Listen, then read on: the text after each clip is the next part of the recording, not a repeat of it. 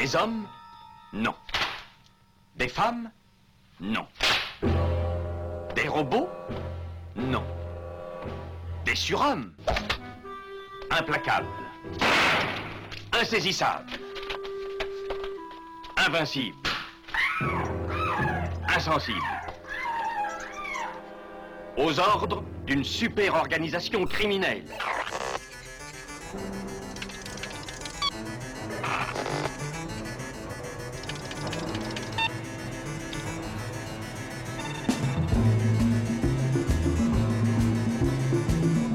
Rien n'est impossible pour... Culture prohibée. Bienvenue pour ce nouvel épisode de Culture Prohibée. Culture Prohibée, c'est l'émission hebdomadaire de la culture planète du Ciboulot, animée par l'équipe des films de la Gorgone. Sur le site des films de la Gorgone, www.lesfilmsdelagorgone.fr, vous pouvez télécharger nos précédentes émissions déjà diffusées sur cette antenne. Culture Prohibée, c'est aussi un profil Facebook et un blog, culture-prohibée.blogspot.fr. I thought you boys wanted to fish. Come on, keep an eye on him corks, Billy.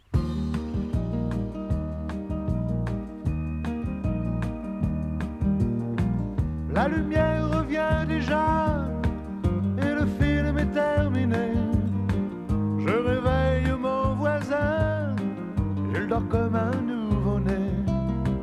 Au sommaire aujourd'hui, une émission entièrement consacrée aux dernières sorties Blu-ray et DVD de nos éditeurs préférés avec chez Carlotta la dernière séance et Jack le Magnifique de Peter Bogdanovich ainsi que le roman La mise à mort de la licorne toujours de Bogdanovich et le cinéma comme élégie Entretien avec Bogdanovich par Jean-Baptiste Toré. Euh, un autre livre donc, euh, toujours chez Carlotta, Futur immédiat Los Angeles 1991 de Graham Baker, le coffret L'âge d'or du cinéma japonais volume 2 de Tomuya Endo et Pascal Alex Vincent. D'ailleurs, nous retrouverons Pascal Alex Vincent en interview. Chez Rimini, nous causerons de Embrassement idiot de Billy Wilder, de La fille sur la balançoire de Richard Fleischer. Chez Backfilm de Cauchemar et Superstition de Victor Fleming. Chez Artus Film de Sel d'Argent. Effrayeur de Lucio Fulci, Bad Trip 3D de Frédéric Grousset, Les Marais de la haine, Gatorbait, premier du nom, et La vengeance de la femme au serpent, Gatorbait, deuxième du nom, Cage Injustice, de Fred et Beverly Sebastian. L'équipe de Culture Prohibée remercie Mathilde Gibaud, Thierry Lopez, Patrice Véry et Jean-Pierre Vasseur pour leur aide sur cette émission. Avec moi dans ce studio pour aborder les dernières sorties Blu-ray et DVD de nos éditeurs préférés, il y a un étrange personnage. Un personnage qui, chaque nuit de, pleine lune, rédige de sanglantes critiques pour le compte de Vidéotopsie, vidéotopsie.blogspot.fr, même si la revue a annoncé qu'elle s'arrêtait peut-être. euh, Va-t-il réussir à la régénérer par le sang de quelques vierges qu'il aura malheureusement euh, égorgé durant une de ces nuits euh, sanglantes euh, dans la ville d'Amiens Je veux bien sûr parler de Thomas Roland, dit le loup-garou Picard, qui travaille aussi pour la rédaction de cultureau.cultureau.com. Salut Thomas Salut GG et évidemment salut à toutes. C'est du 13 au 21 octobre 2018 que s'est tenu le festival Lumière à Lyon. Et l'invité d'honneur de ce festival n'était rien de moins qu'un de mes réalisateurs fétiches, euh, dont on parle assez peu souvent en fin de compte, hein, euh, qui s'appelle Peter Bogdanovich. Alors je sais, ce n'est pas à proprement parler un réalisateur de, cinéma de genre, mais c'est un réalisateur important du, Nouvel Hollywood, c'est même l'ange déchu un peu du Nouvel Hollywood, je vais, je vais y revenir. Et donc pour euh, accompagner cette, euh, cette venue de, Peter Bogdanovich, l'éditeur Carlotta a eu la, bonne idée de ressortir dans des très belles copies euh, euh, The Last Picture Show, la, dernière séance, hein, le, film de 71 qui l'a fait connaître, hein, même si c'est pas son premier film, le film qui l'a fait connaître. On reparlera aussi de son premier film hein, durant, durant cette émission. Et puis Saint Jack, Jack le Magnifique, euh, qu'il a réalisé en 1979 et qui est un, des films préférés de Bogdanovich. hein. Lui, voilà, et à noter que le, le- le- le, le 17 octobre 2018 est ressorti d'ailleurs Saint Jack euh, au cinéma euh, dans une version euh, restaurée. Alors, il n'y a pas que ça dans cet événement, il y a aussi la sortie de deux livres. Euh, et ça, c'est très très intéressant. Euh, la sortie de livres inédits, c'est le cinéma comme élégie, hein, conversation donc avec Peter Bogdanovich, des conversations de comment dire de Jean-Baptiste Auré, le grand Jean-Baptiste Auré, hein, voilà, qui on connaît l'amour pour le nouvel Hollywood et qui a, donc rencontré euh, Peter Bogdanovich, un peu l'arroseur arrosé, puisque Bogdanovich est célèbre aussi pour les entretiens que lui a fait passer à d'autres grands metteurs en scène. Et puis la mise à mort de la licorne, Dorothy Stratton, 1960-1980, une sorte de roman, euh, un peu autobiographique, en même temps un peu un essai, de Peter Bogdanovich. On va y revenir parce que ça, ça m'a beaucoup, beaucoup, beaucoup plu. Voilà. Alors, Débutons, débutons tout de suite par euh, le film, hein, euh, le film le plus célèbre, sans aucun doute, de, Bogdanovich, hein, euh, qui se passe en, 1951, bien que ce soit un film de 71. Alors un film dans un, superbe noir et blanc, hein, et qui se, déroule donc au Texas, dans la ville de Anaren. Je ne sais pas si, je le dis bien, mais bon, je vais le dire comme ça quand même, avec mon magnifique accent. et c'est l'histoire de Sony, de de Duan, hein, qui sont deux potes, euh, euh, qui partagent leur temps libre entre euh, le billard, le café, enfin bref, ils s'emmerdent, quoi, voilà, ils vont un peu au cinéma aussi. Et c'est là qu'ils vont batifoler aussi avec leurs petites copines. Il y a par exemple une très jolie JC qui, qui, rêve de grand amour, d'aventure, parce que tous, en tout cas, ce qui les unit un peu tous, c'est de ne pas avoir la même vie que leurs parents. Et malheureusement, ils en, ils en prennent le chemin.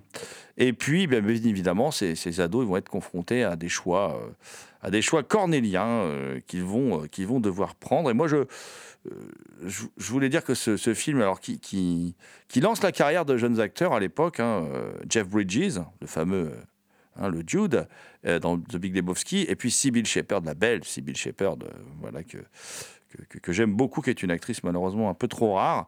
Film qui a été huit fois nominé aux Oscars quand même, hein, donc euh, qui, qui a marqué son époque, euh, même si après Bogdanovich, euh, petit à petit, a été un peu rayé de la carte par l'intelligentsia, par la critique, par l'industrie hollywoodienne, mais il a eu une vie assez particulière en même temps, il faut bien le dire. Et moi, je trouve que ce, ce film, c'est un grand film sur la solitude, mais la solitude dans le groupe. Hein, on peut faire partie d'un groupe et en même temps, on sent une c'est un film très, très, euh, pas nostalgique, mais voilà, on sent des personnages un peu comme ça qui, qui, sont dans une sorte d'isolement, qui sentent qu'ils sont dans une spirale dont ils peuvent pas sortir. Euh, c'est un film assez particulier euh, là-dessus. Et puis, c'est Jeff Bridges est fantastique. Hein, je, je, pense que et, que dire de Sybil Shepherd? Sybil Shepherd, elle est magnifiquement filmée par un cinéaste euh, qui est en amour, en fait, qui est en train de tomber amoureux d'elle, hein, puisqu'on sait qu'après, il va filer le, parfait amour avec elle. le, noir et blanc est superbe. Et puis, c'est un film aussi que je trouve qui a un côté presque fantastique, un côté presque irréel. Alors, le noir et blanc aide, mais euh, voilà, cette ville, on a l'impression qu'elle est au milieu de nulle part, qu'elle n'existe pas vraiment. Enfin, c'est, c'est un peu étrange. Et euh, d'ailleurs, le film est tourné juste après le, le, premier film, en fait, de, de, qui tourne en 68 de Bogdanovich, qui est La Cible, avec Boris Karloff, qui est, un pur film de genre, une production Corman, très bien d'ailleurs. Et euh, j'ai l'impression qu'il a gardé un peu Bogdanovich, je sais pas, une petit amour pour le fantastique peut-être de son passage chez, chez Corman. Je trouve que moi, ce film, en tout cas, pour moi, il, est une sorte d'antithèse d'American Graffiti de, George Lucas et puis de la série Happy Days. C'est un peu le négatif inversé de tout ça. C'est vraiment le, portrait d'une jeunesse désenchantée du, début des, années 50. Le film connaîtra une suite d'ailleurs qui s'appelle Texasville, hein, euh, beaucoup plus tard, euh, qui, se déroule qui est tourné en 90, qui sort en 90. Et puis Skin Gatorian, il y a une petite pointe d'érotisme que, que voilà en bon petit érotomane. J'étais très content, voilà, qui m'a marqué dans ce film. Et je trouve vraiment que c'est un, un vrai grand film. C'est un film dont la vision vous poursuit, euh, sans trop savoir pourquoi en plus, parce que c'est une sorte de chronique douce amère comme ça, où, où à la fois on peut se dire il se passe pas grand chose, et en fait il se passe plein de choses. Et c'est, toute la force du cinéma de Bogdanovich et puis de ce film-là. Comme tu le disais, il y a effectivement un petit côté fantastique. Rien que le premier plan qui est aussi, euh, qui fait, et dont le dernier plan fait écho. Il y a quelque chose de la quatrième dimension quelque part dans, dans, la mise en scène de The Last Picture Show. Et surtout, moi je trouve que ce qui résonne par rapport aussi à, à, Target, je crois que c'est Target, ça, c'est euh, cet amour du cinéma aussi, cet, amour d'un cinéma qui est sur le point de, de, de changer d'une époque qui est révolue. Euh, Euh, bah, parce que pour moi aussi, c'est aussi euh, la, fin, la fin du Grand Ouest, la fin du, la fin du western. Euh, il y a d'ailleurs la Rivière Rouge de Howard Hawks qui passe dans ce fameux cinéma lors de cette fameuse dernière séance qui est annoncée dans le titre. Donc c'est aussi un film sur la fin des idéaux, la fin, des, la fin de, la grande époque du western. C'est un film très mélancolique, très triste, bizarrement qui ne se termine pas, on pourrait croire, sur quelque chose d'heureux. Les personnages, euh, euh, bien sûr, évoluent, mais pas, comme, pas forcément comme on, comme on le voudrait. C'est un film très triste. Il y a aussi ce, le personnage incarné par Ben Johnson, qui est euh, le propriétaire du, du- du cinéma, qui est là pour aussi marquer la fin de, de cet Ouest, la fin de, cette conquête euh, qui a tant fait rêver, euh, j'imagine, euh, aussi Peter Bogdanovich, comme tant d'autres adolescents quand ils allaient au cinéma, quand ils étaient plus jeunes. Pour moi, c'est. effectivement. Moi, j- j'ai pas tout vu non plus, hein, mais pour moi, c'est le meilleur film de Peter Bogdanovich. C'est l'un de ses films les plus personnels, les plus intimistes et les plus touchants.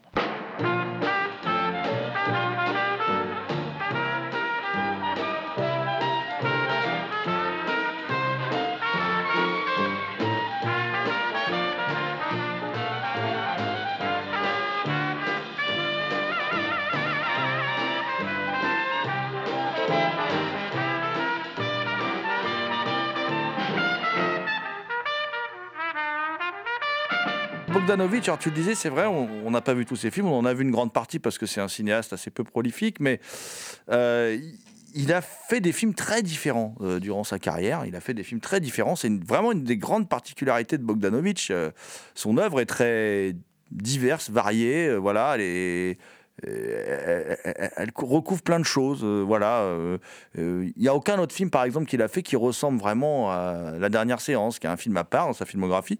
Et là, il y a un autre film donc, qui est qui est sorti par Carlotta, qui ressort aussi au cinéma. C'est Saint Jack, Jack le Magnifique, qui est un film de 1979, euh, qui est un film vraiment très particulier. Il, se passe à Singapour dans, les années 70.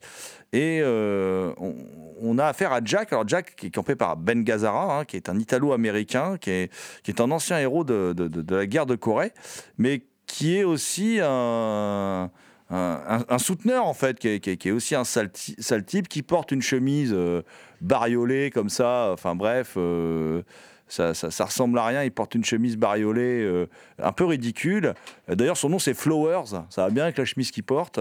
Et euh, ce type, en fait, euh, est dans un Singapour comme ça, où la, comment dire, la, la, la, la, la- prostitution règne. C'est vraiment les, réminiscences d'une colonisation qu'on qu'on pourrait juger insupportable, mais que, une fois de plus, euh, euh, Bogdanovich regarde un peu de loin. Enfin, il, il, il se positionne pas clairement non plus, pas concrètement là-dessus. On sent qu'il l'aime bien, son son Jack, euh, son Jack Flowers, euh, qui, qui, en fait, bah, bah, il dirige une, une maison close, hein, qui est surtout fréquentée par les expatriés.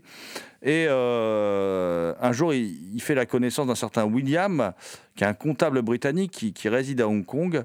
Et ils, deviennent copains, en fait. hein. Et en même temps, euh, le film raconte aussi la, guerre que Jack va mener un peu contre la pègre chinoise locale, qui est pas très contente du succès rencontré par Jack dans ses affaires. euh. Ce qui est étrange avec ce film, c'est qu'il reste politiquement, je trouve, assez vague malgré tous les sujets qu'il brasse. Et c'est plus une sorte de sucrerie, je dirais, dans la filmographie de, de, de Bogdanovich. C'est, une chronique sociale douce, amère, un peu aux, allures parfois de parodie de polar. C'est, assez étrange. Il y, a, quelques ruptures de ton. Il y a des, il y a des moments assez. assez euh, assez autres. hein. Il y a la, CIA, par exemple, qui veut ouvrir un bordel. hein, que ça fait euh, clairement partie euh, pour assurer le repos du guerrier hein, aux, Américains. Enfin, ça fait clairement partie, c'est clairement dit dans, le scénario. Et puis, et puis par contre, pour parler de mise en scène, c'est. C'est un film qui est étonnamment, enfin pour sur son ton léger, ce ton badin, mais un peu comme on avait vu pour d'autres films moins politiques comme What's Up Doc par exemple de Bogdanovich, euh, La Barbe à Papa, Euh, des films où il y a une grande maîtrise du plan séquence. hein. Ça, Bogdanovich, il sait euh, très bien faire là, là-dessus. Il est, il est, il est assez, assez impressionnant. Alors moi, je dirais que c'est ce film vaut le coup d'œil. C'est pas le meilleur film de Bogdanovich, et pourtant lui, c'est un des films dans ceux qu'il a réalisé qu'il préfère. Nous restons avec Bogdanovich, euh, puisque euh, paraît donc là euh, la mise à mort de la licorne, donc un roman essai de, de, Bogdanovich, et vraiment un, drôle de.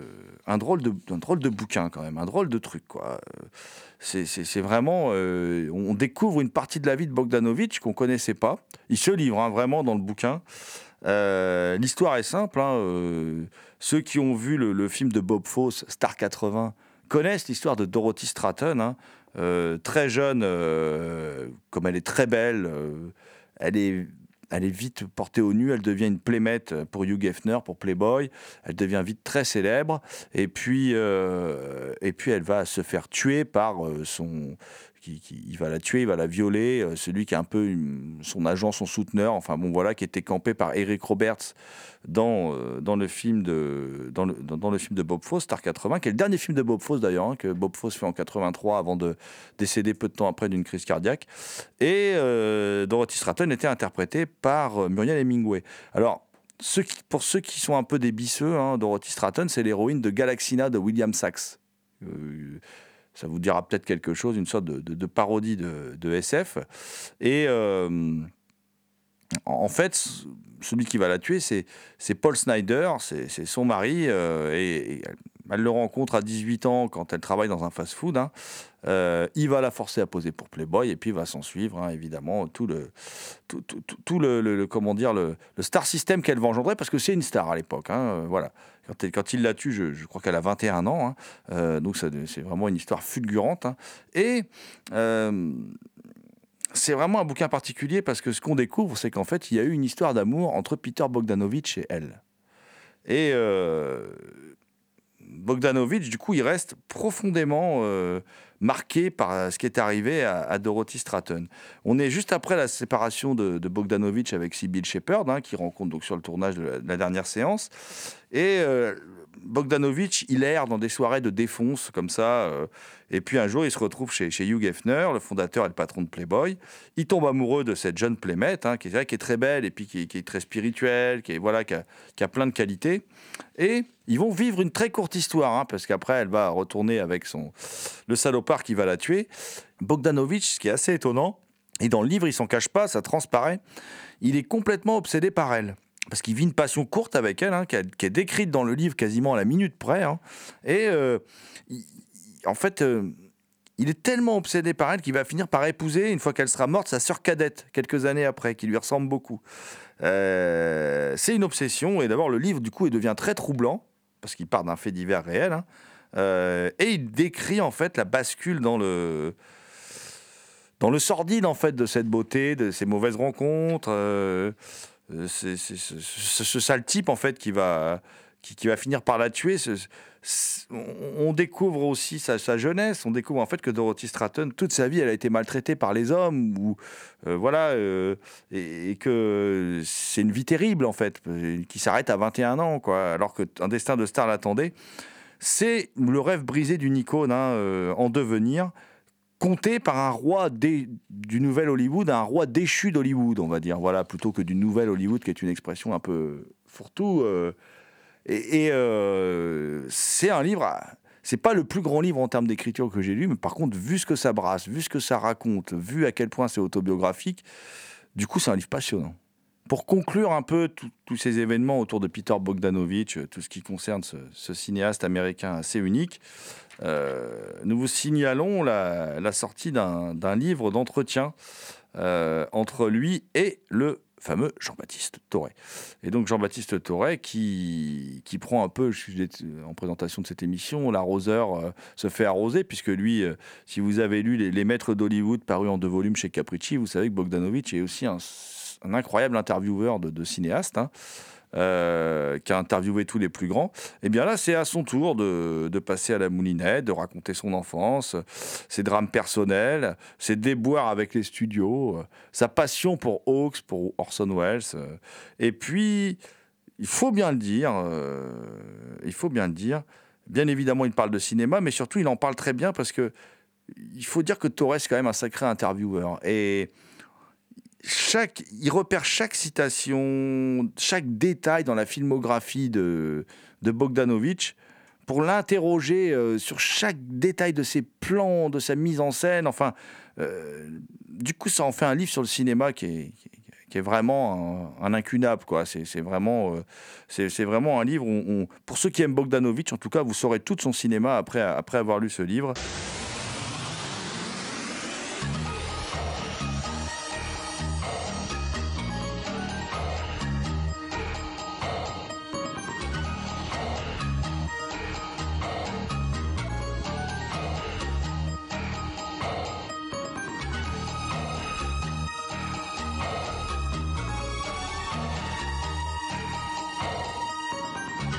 Écoutez Culture Prohibée, spéciale sortie Blu-ray et DVD. Je vais enchaîner rapidement sur euh, Futur immédiat Los Angeles 1991, euh, qui est un film qui avait marqué son époque, effectivement, euh, lors de sa sortie en 1988. Alors, ne serait-ce que par son casting, hein, James Caan, Terrence Stamp. Euh, L'histoire est simple. elle démarre quelques années avant, avant le début du film. Euh, un vaisseau spatial apparaît dans le ciel californien. Il y a plus de 300 000 extraterrestres dedans. Euh, ils sont placés en quarantaine. Et ensuite s'installent dans la région, vivant à l'écart des, habitants. hein, voilà.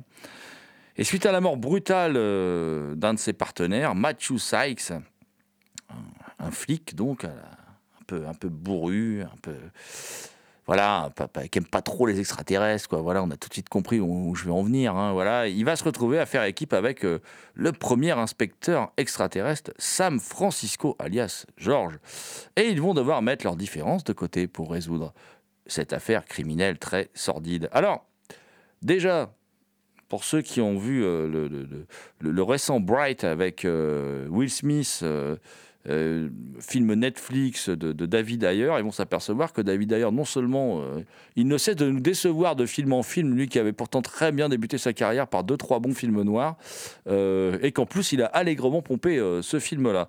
Ce film-là, donc, qui, raconte une alliance entre un humain et un extraterrestre, qui est un, qui est un buddy movie hein, assez classique. Le- L'extraterrestre est campé par Mandy Patinkin, qui est un acteur assez savoureux, moi que j'aime beaucoup. Bon là, il est maquillé, évidemment, on le reconnaît pas forcément, et qui est euh, l'un des rôles principaux de cette série très surestimée que je trouve assez mauvaise, qui s'appelle Homeland. Voilà. Et donc. euh, Là, c'est un buddy movie, donc avec James Caan hein, euh, euh, dans le rôle du, flic et Terrence Stamp en méchant extraterrestre. Alors, Terrence Stamp, c'est du velours, hein, c'est toujours très bon.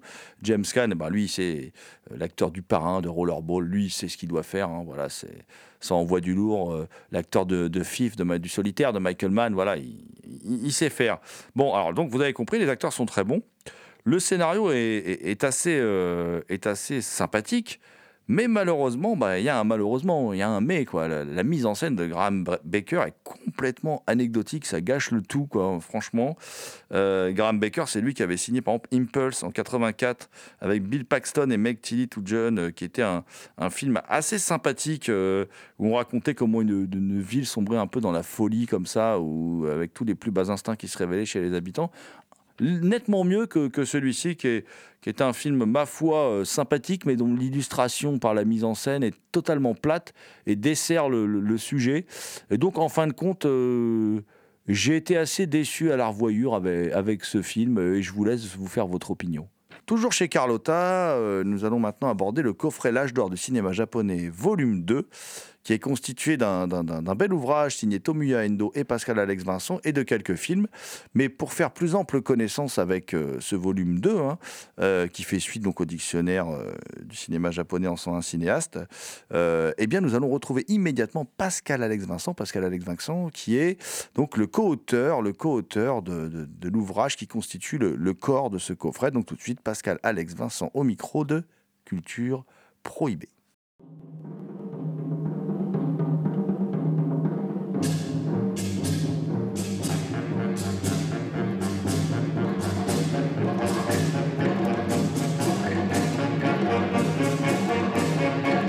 Bonjour Pascal Alex Vincent. Bonjour, Jérôme. Alors, peux-tu expliquer à nos auditrices et auditeurs le pourquoi du comment de ta passion pour le, le- le cinéma japonais, puisque tu es le co-auteur de- du coffret L'âge d'or du cinéma japonais, volume 2, 1935-1975, qui vient de sortir chez Carlotta?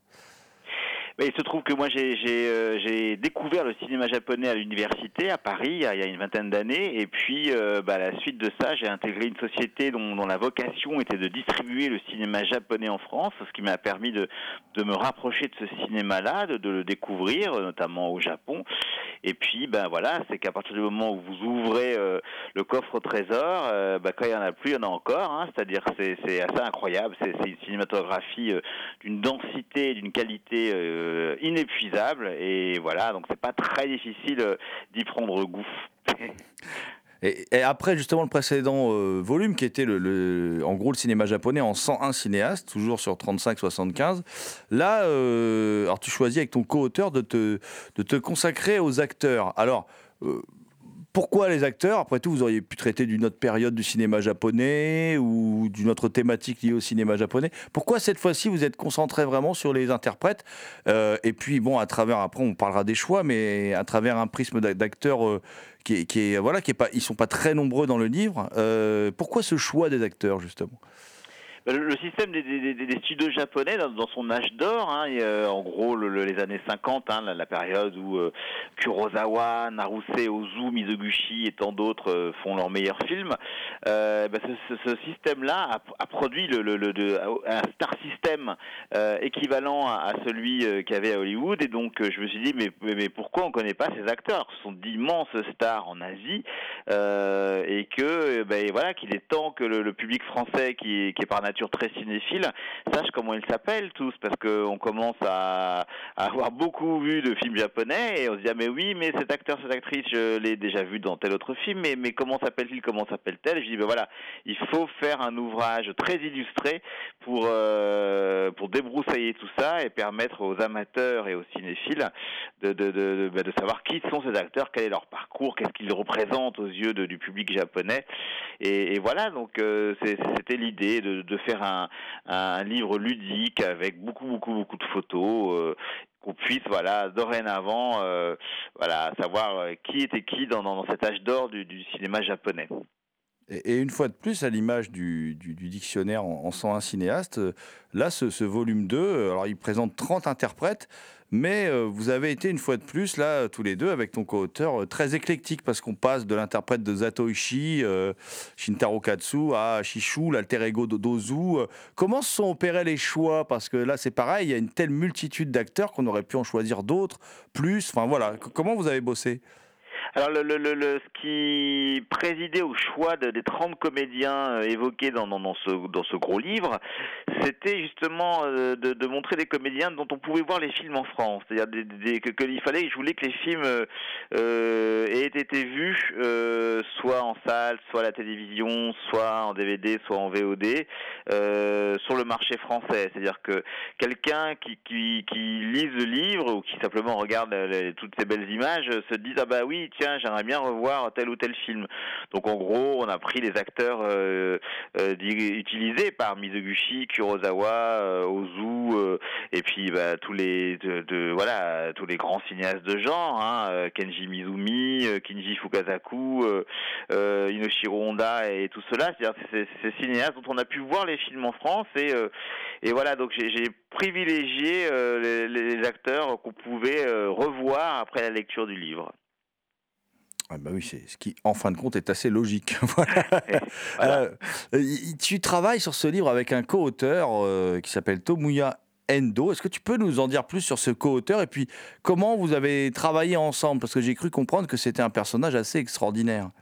Alors Tomoya Endo, c'est un peu le, le, le Pierre Tchernia japonais. Hein. C'est, un monsieur euh, de, de plus âgé que moi et qui, qui euh, est un peu une, une euh, comment dire, euh, un grand amateur du cinéma japonais. Il est musicien avant toute chose. Il a fait euh, un très bel album avec Angelo Badalamenti, le, musicien de David Lynch.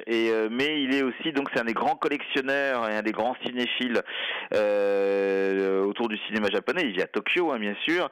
Et je savais qu'il avait une collection gigantesque d'affiches, notamment de films japonais, hein, des entrepôts entiers, et que par ailleurs, il connaissait personnellement beaucoup de ces vedettes, en tout cas celles qui sont encore parmi nous, hein, parce que la, majorité des acteurs évoqués dans, cet ouvrage ne sont plus de ce monde, mais il y en a quand même une dizaine qui, qui, qui, sont encore là. Je savais qu'il les connaissait. Et donc, euh, voilà, je me suis dit, bah, il sera peut-être la personne la mieux indiquée pour, euh, pour écrire sur, euh, sur ces stars. Et comme en plus, il peut leur passer un coup de fil pour vérifier, le, pour, en tout cas pour certains, pour vérifier la bio, leur biographie, voilà, je me suis dit, il était la, la personne tout indiquée. Donc, je, ne- le connaissais pas, je l'ai contacté, voilà, euh, euh, par son agent, et c'est comme ça qu'on a pu monter le projet. Et moi, je, ne voulais pas partir sur ce projet sans un japonais de toute façon, hein, voilà, pour pas euh, imprimer de, bêtises comme il en a été tant imprimé dans le passé. Cet, ou- cet ouvrage, il est, il, est comment dire, accompagné de, de, de quatre, enfin de quatre films, de trois films euh, de fiction et un documentaire. hein, euh, Est-ce que tu peux nous, présenter un peu ces films? Alors pareil, euh, le- les quatre DVD qui sont inclus dans le coffret euh, sont en rapport avec euh, toutes les stars qui sont évoquées dans le dans, le dit coffret, c'est-à-dire euh, il fallait que dans les films choisis, on puisse voir des acteurs qui avaient droit à leur portrait dans le livre. Et donc bah, on a choisi bon un incontournable qui est le goût du saké, mais dans une version restaurée en 4K. Donc on n'a jamais vu le film comme ça. Donc le goût du saké avec donc Shiju Ryu et Shima Iwashita qui sont euh, qui ont droit à leur, à leur euh, article, à leur portrait dans le livre. Et puis bah, d'autres films en effet, donc un film très différent là pour le coup qui est, qui est, euh, un film de la nouvelle vague japonaise qui s'appelle Aveu théorie actrice de, de, Yoshida, hein, donc un, cinéaste toujours en activité et beaucoup plus proche de nous dans le dans le temps, avec également donc deux actrices présentes dans le livre. Euh, un, un film d'un ami et collègue de Ozu qui est Mikio Naruse avec euh, son grand mélodrame euh, féminin Quand une femme monte l'escalier. Alors là, on a toute une ribambelle de stars qui font une apparition dans le film. Et puis, et puis, ben, on avait envie avec l'éditeur Carlotta Film de montrer ce documentaire euh, présenté au Festival de Venise, qui est un documentaire américain euh, sur euh, la plus grande de toutes les stars du cinéma japonais, qui est Toshiro Mifune, hein, que, tous les amateurs de cinéma d'action notamment connaissent, et qui a été pendant des décennies le cinéma japonais à lui tout seul, au point qu'il a fait une quinzaine de films à l'étranger, à Hollywood notamment. Et donc euh, c'est un documentaire donc euh, récent, hein, tout contemporain, euh, narré par Keanu Reeves, et avec des tas de témoignages incroyables, Steven Spielberg, Martin Scorsese, mais aussi les, techniciens et les acteurs qui ont travaillé avec Toshiro Mifune, qui est vraiment la star parmi les stars. Il a même son, son étoile hein, à Los Angeles, sur le Hollywood Boulevard. Bon, alors là, vous, avez déjà sorti de, deux volumes hein, euh, sur, sur, sur, le cinéma japonais. Est-ce que tu envisages, toi, ou de nouveau avec, euh, avec un, autre co-auteur, euh, de te mettre à la tâche d'un, d'un- troisième tome, par exemple, toujours sur le cinéma japonais? C'est- prévu de toute façon, il y en aura forcément, il faut en faire un sur le cinéma japonais contemporain, hein, euh, qui, ne démérite pas par rapport au cinéma japonais classique. hein. Euh, donc euh, ce- cet ouvrage viendra. Après, voilà, moi j'aimerais bien aussi en faire autour du cinéma de genre, c'est-à-dire le Chambara, c'est-à-dire le film de sabre, le, le, Kaiju Eiga, c'est-à-dire le film de grands monstres, euh, le, film de Yakuza, c'est-à-dire la pègre, les gangsters japonais. Il y a, tellement de... tout reste à faire sur le cinéma japonais. Il y a déjà eu beaucoup de choses, bien sûr. hein. Il y a quand même pas mal d'ouvrages vraiment bien déjà édités par d'autres, mais beaucoup de choses en tout cas restent à faire. Euh, voilà, et, euh, on ne peut que s'en réjouir, puisque euh, voilà, on va voir de toute façon de plus en plus de films japonais. C'est le cas, hein, si vous regardez à l'année combien de, rééditions japonaises sortent en salle ou en DVD et combien de nouveaux films, bah, chaque année il y en a plus, de plus en plus hein, qui nous viennent du Japon.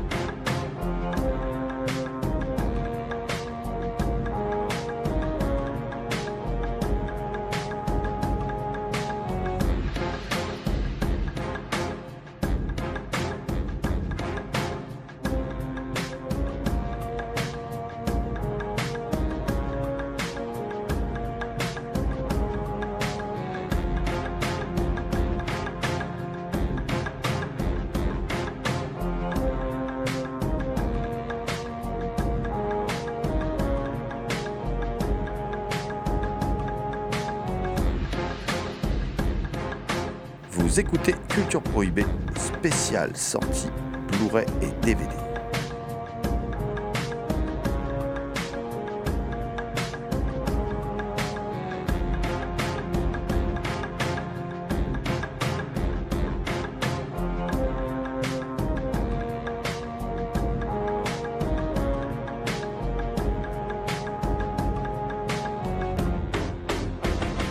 Un peu de classique maintenant avec les, dernières sorties de, de chez Rimini euh, Édition, avec Embrasse-moi idiot de, Billy Wilder, qui est, une, suite en fait déguisée à, à ces temps de réflexion, hein, euh, dont le rôle principal était tenu euh, par Marilyn Monroe. Et d'ailleurs, là, c'était écrit aussi pour Marilyn Monroe, mais malheureusement, l'actrice a la mauvaise idée de mourir en 62.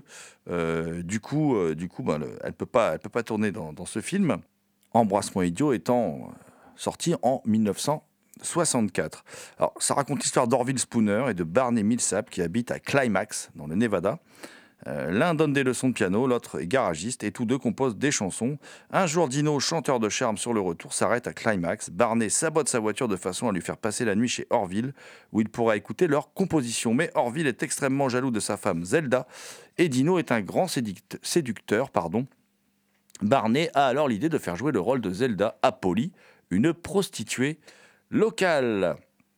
Vous l'avez deviné, comme souvent chez Wilder, on a affaire à un film plutôt trivial, avec un casting quand même 4 étoiles, Dean Martin et Kim Novak dans les rôles principaux. hein. Et Novak, elle est incroyablement euh, sexy, hein, en, en jeune femme volcanique, et c'est peu de le dire. Alors, le, le film, c'est aussi l'occasion pour Billy Wilder de se moquer du code ICE, qui, interdisait de, montrer des, nombrils. Et là, il y, a- toute une partie du film qui se déroule dans un lieu de perdition qui s'appelle le Belly Button. Et parce que les, serveuses, en fait, euh, se baladent en tenue euh, plus, plus que légère, hein, euh, avec le, nombril, donc Belly Button en langage familier, hein, caché par un faux diamant. Et d'ailleurs, euh, Kim Novak, dans un de ses déhanchements euh, suggestifs, hein, euh, perd ce, faux diamant et s'exclame Excusez-moi, je ne peux pas continuer, puisque là, on va voir son nombril. Et le film s'interrompt, il y a un fondu au noir, hein, et il y a une pancarte qui apparaît, qui, dans lequel euh, Billy Wilder s'excuse. pour ce regrettable incident technique. Avant que le film ne reprenne, au moment où l'actrice est en train de réajuster son cache-nombril. Voilà, donc euh, Billy Wilder hein, n'en- loupe pas une. Et puis, pour rester dans la trivialité, je tenais quand même à vous préciser que le nom de la ville Climax, eh bien, ça signifie orgasme hein, aussi. Voilà, donc euh, on, est, euh, on est complètement chez du Billy Wilder. Alors, ce qui est, ce qui est un peu différent des autres films de Wilder, qui ont été sortis là, par Rimini récemment, c'est qu'on a un Wilder un peu qui, qui est quand même cruel et qui laisse aucune chance à ces personnages. Là, ils sont plutôt vils, ils sont plutôt irrécupérables, ce qui n'est pas toujours le cas chez Wilder. Et l'humour est très noir et il n'y a pas d'illusion sur, sur l'humanité. On n'est pas dans la garçonnière, par exemple. Voilà, c'est c'est très différent. Et euh, alors, pour la, la petite anecdote, Embrasse-moi idiot, c'est la dernière réplique du film, hein, qui est adressée par Zelda à Orville lors d'un final assez immoral, parce que le film est complètement immoral, euh, et très drôle, évidemment, et euh, à signaler que euh, cette belle conclusion à un film jouissif euh, est sans doute l'une des bases, enfin même tout le film est sans doute une des bases de l'inspiration d'un- film de John Waters qui s'appelle A Dirty Shame. Toujours du côté classique, euh, je continue chez Rimini avec La fille sur la balançoire, The Girl on the Red Velvet Swing, qui est un film américain réalisé par Richard Fleischer. Et nous, on ne manque jamais une occasion de parler de Richard Fleischer dans l'émission qu'on adore. C'est un film qui est sorti en 1955 et qui est inspiré du scandale que provoqua dans l'Amérique euh, du début du XXe siècle l'assassinat de l'architecte Stanford White. Qu'on a un peu oublié aujourd'hui, c'était un grand architecte, un célèbre architecte new-yorkais. Et là, il a euh, 45 ans, 47 ans, pardon, et il remarque dans une troupe de danseuses Evelyn Nesbitt, qui n'a que 16 ans. La jeune fille est également convoitée par un riche oisif, Harry Tao. Quatre ans plus tard, celui-ci l'épouse. Mais sa jalousie s'exacerbe à l'encontre de Stanford White. Et un soir, dans un cabaret fréquenté par la haute société, il abat l'architecte de trois coups de revolver, s'ensuit un procès. Alors, c'est tourné pour Fleischer entre 20 milieux sous les mers et les inconnus dans la ville. hein. Et euh, en fait, Fleischer ne peut pas aller trop loin puisque le code Eyes interdit une exploitation plus frontale du sujet parce que bon, on parle quand même d'une gamine euh, dont des adultes de 47 ans tombent, euh, tombent- amoureux quand même. C'est- quand même assez gonflé. Et du coup, le film peut paraître plus classique, moins intéressant. Mais c'est une erreur de penser cela, parce que Fleischer n'est pas, le, premier euh, venu. Alors, d'abord, il y a le casting, il y a la révélation de John Collins. hein. Euh, au départ, c'est Marilyn Monroe, d'ailleurs, que le studio voulait embaucher, mais euh, ça n'a pas pu se faire. L'architecte est campé par Ray Milland. Et Farley Granger ferme ce, ce- trio amoureux, donc c'est déjà une distribution du tonnerre. Il y a le Technicolor de Milton Krasner qui est superbe. Et il y, a un- final qui est, vraiment euh, fabuleux. Et puis, il y a surtout un instrument de, séduction, c'est assez gonflé, d'où le titre anglais du film, euh, qui est une balançoire rouge. Et le rouge, ben, je ne veux pas vous l'apprendre, c'est la couleur de la passion, c'est la couleur du sexe. Et lors d'une scène incroyable, évoquant la montée au septième ciel, Fleischer utilise une caméra subjective, transformant Evelyn en, objet de, désir soumis au regard libidineux de Stanford White. Et tout est dans la mise en scène. C'est vraiment euh, extraordinaire. Et cette scène, et puis d'autres, hein, c'est- c'est un enchantement. Le tout jusqu'à un final très cruel. Très cruel. Euh, et puis surtout, c'est une destruction en règle de l'American Dream, on est qu'en 55, hein, euh, qui est personnifiée par la belle. hein.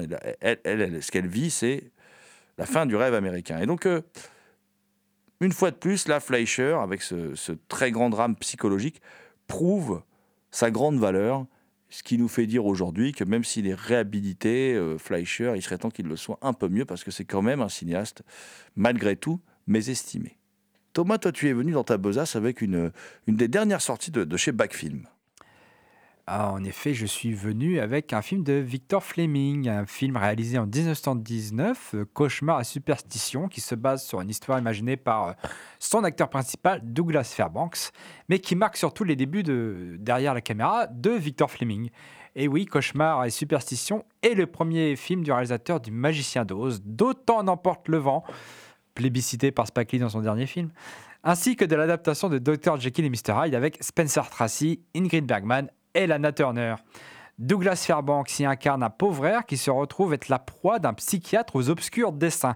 Le médecin, avec la complicité de quelques personnes, drogue le jeune homme afin de lui faire perdre le sens des réalités. Ainsi, la malheureuse victime fait durer le cauchemar durant lesquels il court et fait des bonds au ralenti, un peu comme l'imagence dans L'homme qui valait 3 milliards. Parce qu'il est poursuivi par des individus déguisés en aliments géants. GG, en aliments géants. Ce n'est pas Téléchat, mais on, on- on en est pas loin. Mais malheureusement, euh, on ne sait pas si euh, Roland Topor a vu ce film pour s'inspirer de son célèbre super-héros Légumane. Alors, cette comédie satirique se transforme vite en comédie sentimentale car notre héros, persuadé d'avoir attrapé la poisse en brisant miroir sur miroir, va rencontrer une belle et douce jeune femme. Mais avant cela, il va devenir le jouet de vils hommes d'affaires qui veulent le manipuler afin d'acquérir un terrain d'un de leurs riches partenaires. Un terrain où il y a dessous, bien évidemment, du pétrole. Alors, le scénario en qui les quiproquos et les situations invraisemblables et Douglas Fairbanks fait penser à un Pierre Richard muet et en noir et blanc. Tous les ingrédients sont là, le doux rêveur maladroit est poursuivi par la malchance, les acrobaties, la critique du capitalisme. Même si malgré son titre, Cauchemar et superstition n'est pas un film fantastique en tant que tel, il propose quelques scènes oniriques et trucages du plus bel effet pour l'époque. Ainsi, Douglas Fairbanks passe du sol au plafond dans un seul plan, un fantôme disparaît de l'image sans coupe, une ville se retrouve inondée et la caméra n'hésite pas à aller faire quelques incursions dans la psyché tourmentée de notre héros.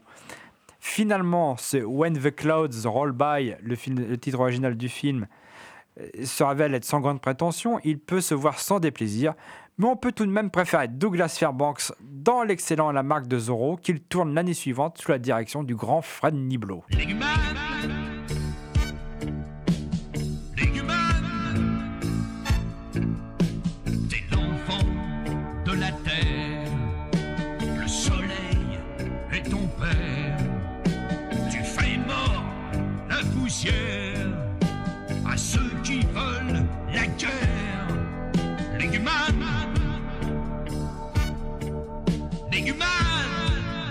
Écoutez Culture Prohibée.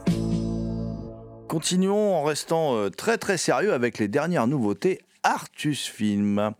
Des nouveautés full chienne, j'ai envie de dire, hein, avec la suite de la collection euh, consacrée au poète du macabre, collection placée sous la supervision du spécialiste Lionel Grenier qui anime le site luciefoulchi.fr. Euh, avec le Lovecraftien Frayeur, qui est édité dans une superbe édition collector, un magnifique livre combo Blu-ray DVD. Tandis que le western Celle d'argent, Cella d'Argento, totalement inédit en France, revêt lui aussi la forme d'un combo, complété de nombreux bonus, dont un entretien avec le regretté Giuliano Gemma. Alors avant d'aborder Frayeur avec toi, Thomas, je vais vous dire quelques mots sur Celle d'argent. Celle d'argent, euh, dans lequel, voulant contester la, la vente d'un terrain auprès du propriétaire Richard Barrett, un fermier et son fils vont trouver son homme de main. Pour toute réponse, ce dernier tue le père. Le garçon ramasse l'arme et abat froidement le meurtrier, puis emporte avec lui sa belle selle d'argent. Quelques années plus tard, sous le nom de Roy Bloud, l'enfant est devenu un chasseur de primes redouté. Un jour, on lui propose de régler une affaire mettant en cause le frère de Barrett. Vous devinez la suite.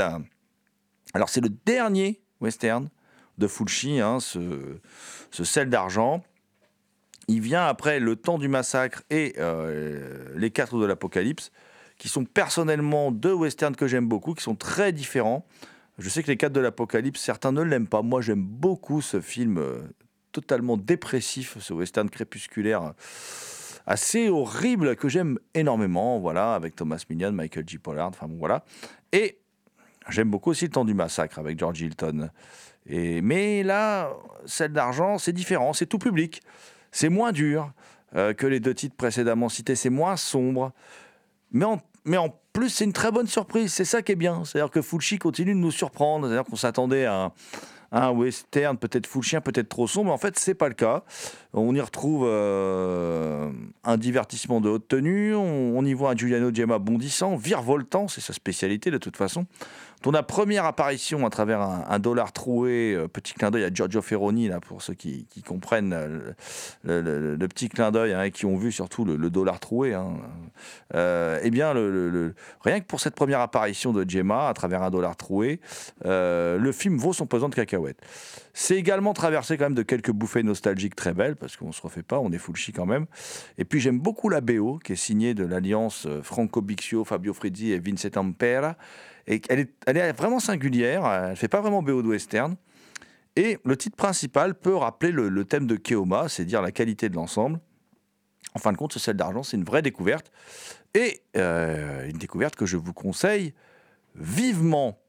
Euh, mais enchaînons avec Frayeur. Alors, Frayeur, c'est un vrai titre culte dans la filmographie de, de Lucio Fulci. On est dans le cimetière de Dunwich. Un prêtre se suicide par pendaison. Et euh, une jeune femme, interprétée par l'adorable Catriona McCall, tombe en profonde catalepsie lors d'une séance de spiritisme. Considérée comme cliniquement morte, hein, on s'apprête à l'enterrer dans un cimetière de New York, et un reporter, Christopher George, intrigué par ce décès pour le moins mystérieux, se rend sur place avant son inhumation.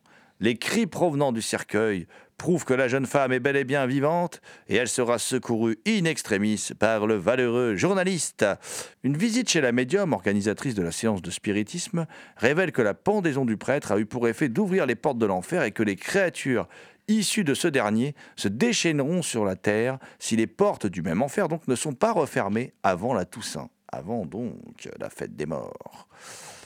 Et pour moi, pour moi, comment dire, euh, ce film de Fulci, moi, c'est mon, c'est un de mes préférés.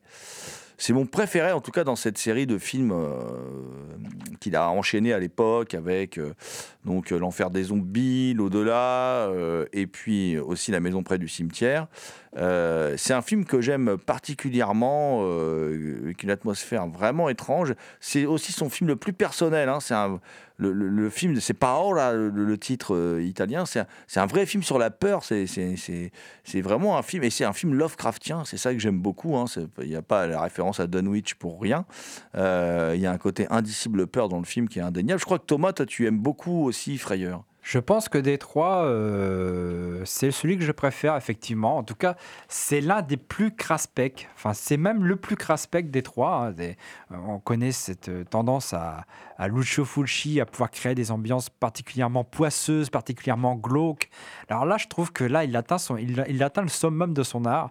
Je me souviens notamment d'une main pleine de terre et de vers de terre qu'un mort-vivant veut écraser sur le visage d'une pauvre jeune fille qui n'a malheureusement pas, qui n'en a pas, malheureusement pas demandé tant. Et, euh, je crois que c'est l'un de ces films les, les- les plus glauques, les, les- plus malsains, les plus noirs. Bon, tout n'est pas bon dedans. hein. Euh, Moi, je trouve que généralement, Fulci, c'est c'est pas toujours c'est pas pas toujours écrit, mais euh, tout tient généralement sur la mise en scène, sur l'ambiance qu'il crée, de la façon dont il filme les décors. Mais il y, a, notamment une scène que je trouve complètement gratuite, qui dénote complètement par rapport au reste du film.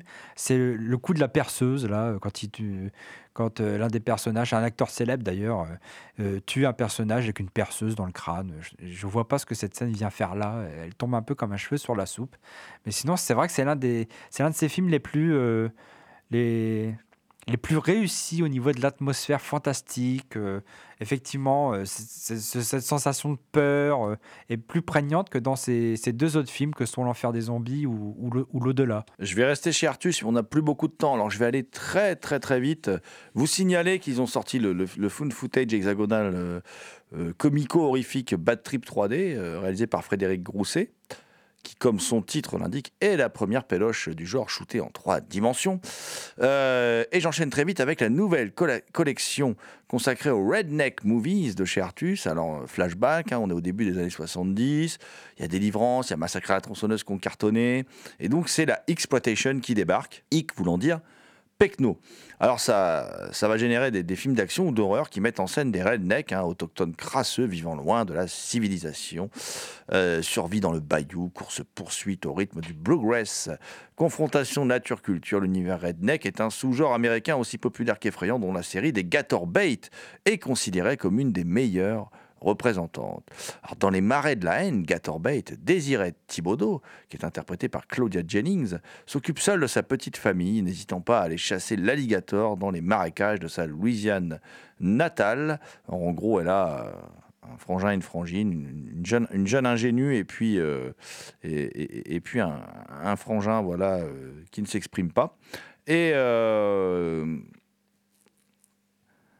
un jour, le, fils du shérif, Billy Boy, et son copain Ben, l'aîné d'une fratrie de rednecks, la surprennent en plein braconnage. Et bah, il voudrait bien se la faire, parce qu'il faut dire que Claudia Jennings, elle a des atouts quand même. hein, euh, voilà.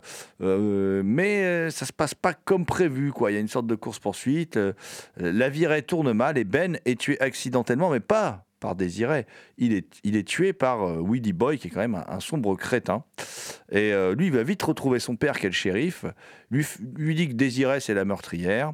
Et donc, le, le père de Ben réali- réunit alors la famille de, de bouseux hein, de- du type qui, qui s'est fait tuer pour aller euh, traquer, euh, chasser cette jeune femme. Mais seul problème, seul problème pour les rednecks, la belle ne compte pas se laisser faire. Elle va pas se laisser faire. Je peux vous dire que ça va chier. Même si sa famille va prendre cher. D'ailleurs, on peut subodorer que c'est une scène particulièrement euh, hardcore avec la jeune ingénue qui, qui, qui, qui- va valoir l'in- l'interdiction du film, je crois, au moins de 16 ans, parce que sinon on voit pas trop euh, ce qui a pu motiver cette interdiction. Et ce film, euh, Gator Bait, va rencontrer un gros succès. Du coup, il y aura une suite, Gator Bait 2, qui en français s'appelle La vengeance de la femme au serpent et qui chez les Ricains s'appelle Cajun Justice. Moi, je préfère Cajun Justice, je trouve ça plus rigolo. Euh, bon, ça peut faire titre aussi de, de, film avec Steven Seagal et Jean-Claude Van Damme en même temps, mais c'est sympa comme titre. Alors, dans, dans ce film, euh, Angélique, campée par Jan Sebastian, vient d'épouser Big T, un, un Cajun. Elle part vivre en Louisiane, au beau milieu des marais et des crocodiles. Elle y apprend à la vie à la rude des autochtones. Et tout à coup, une bande de rednecks dont le chef Leroy est le rival de Big T tue ce dernier. Enfin, c'est ce qu'on croit. hein, et enlève euh, la jeune femme. La belle se fait violer par la bande. Et donc, elle va se venger, évidemment, hein, en étant très cruelle, hein, euh, au moins autant que ce qu'elle a subi. Et donc, ça va, ça va charcler, ça va tabasser. Alors, ce deuxième volet, Je le trouve moins bien que le premier, hein, parce qu'on sent qu'on est dans une sorte de surenchère. D'abord, il y avait quasiment pas de scène érotique dans le premier. Alors là, la fille, elle est tout le temps nue quasiment, euh, et avec une poitrine absolument gigantesque. hein. Ça, ça ne semble absolument pas naturel, tout cela. Et le film est beaucoup plus voyeuriste, euh, beaucoup plus. Alors, c'est, de la série B, voilà, ça, qui, qui, qui- cherche à aller euh, à faire bigger, euh, comme on dit, hein, que le premier, quoi, hein, à faire plus costaud, plus lourd. Euh, les seins sont plus gros, la violence est plus grande, les, dégénérés sont plus dégénérés. C'est pas forcément, euh, voilà, c'est pas forcément extraordinaire. Moi, je préfère le premier, mais les deux films forment, forment un sympathique euh, duo euh, euh, de films euh, bien, bien starbés de la tête, comme je les aime. Thank you.